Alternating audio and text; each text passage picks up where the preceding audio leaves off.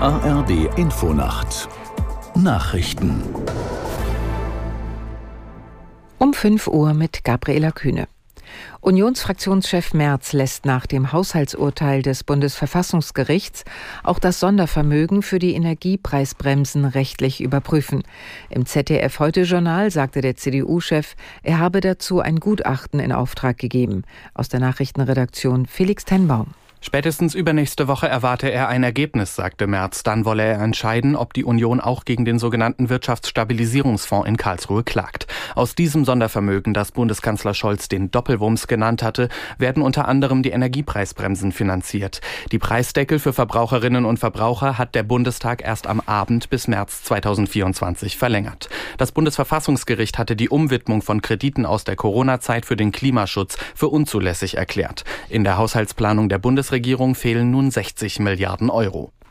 Die israelische Armee ist nach eigenen Angaben kurz davor, das militärische System der Hamas im Norden des Gazastreifens zu zerschlagen.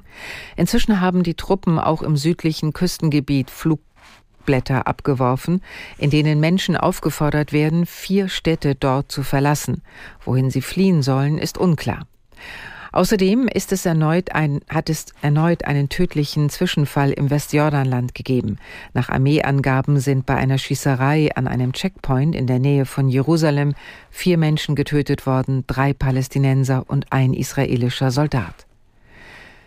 Der türkische Präsident Erdogan reist heute nach Berlin. Beim Gespräch mit Bundeskanzler Scholz wird es vor allem um aktuelle internationale Krisen gehen. Aus Istanbul Uwe Lüb.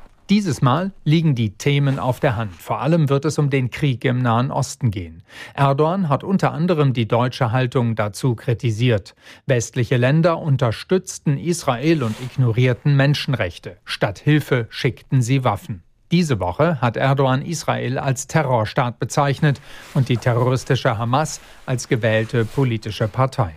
Zuvor hatte er die Hamas eine Bewegung von Freiheitskämpfern genannt. Der Warnstreik der Lokführergewerkschaft GDL hat wohl auch heute noch Auswirkungen auf den Bahnverkehr in Deutschland. Der 20-stündige Ausstand ging offiziell um 18 Uhr zu Ende. Ein Bahnsprecher sagte, man strebe zwar an, dass die Züge heute wieder planmäßig fahren, im Güterverkehr werde es aber wohl noch tagelang zu Verzögerungen kommen.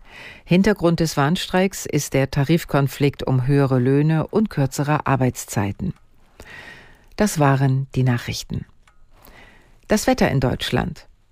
Heute gebietsweise Regen, im Bergland teils Schnee, Höchstwerte 0 bis 9 Grad. Am Sonnabend wechseln bewölkt, örtlich Regen minus 1 bis plus 10 Grad. Am Sonntag verbreitet Regen 4 bis 14 Grad. Die Zeit, es ist 5.03 Uhr.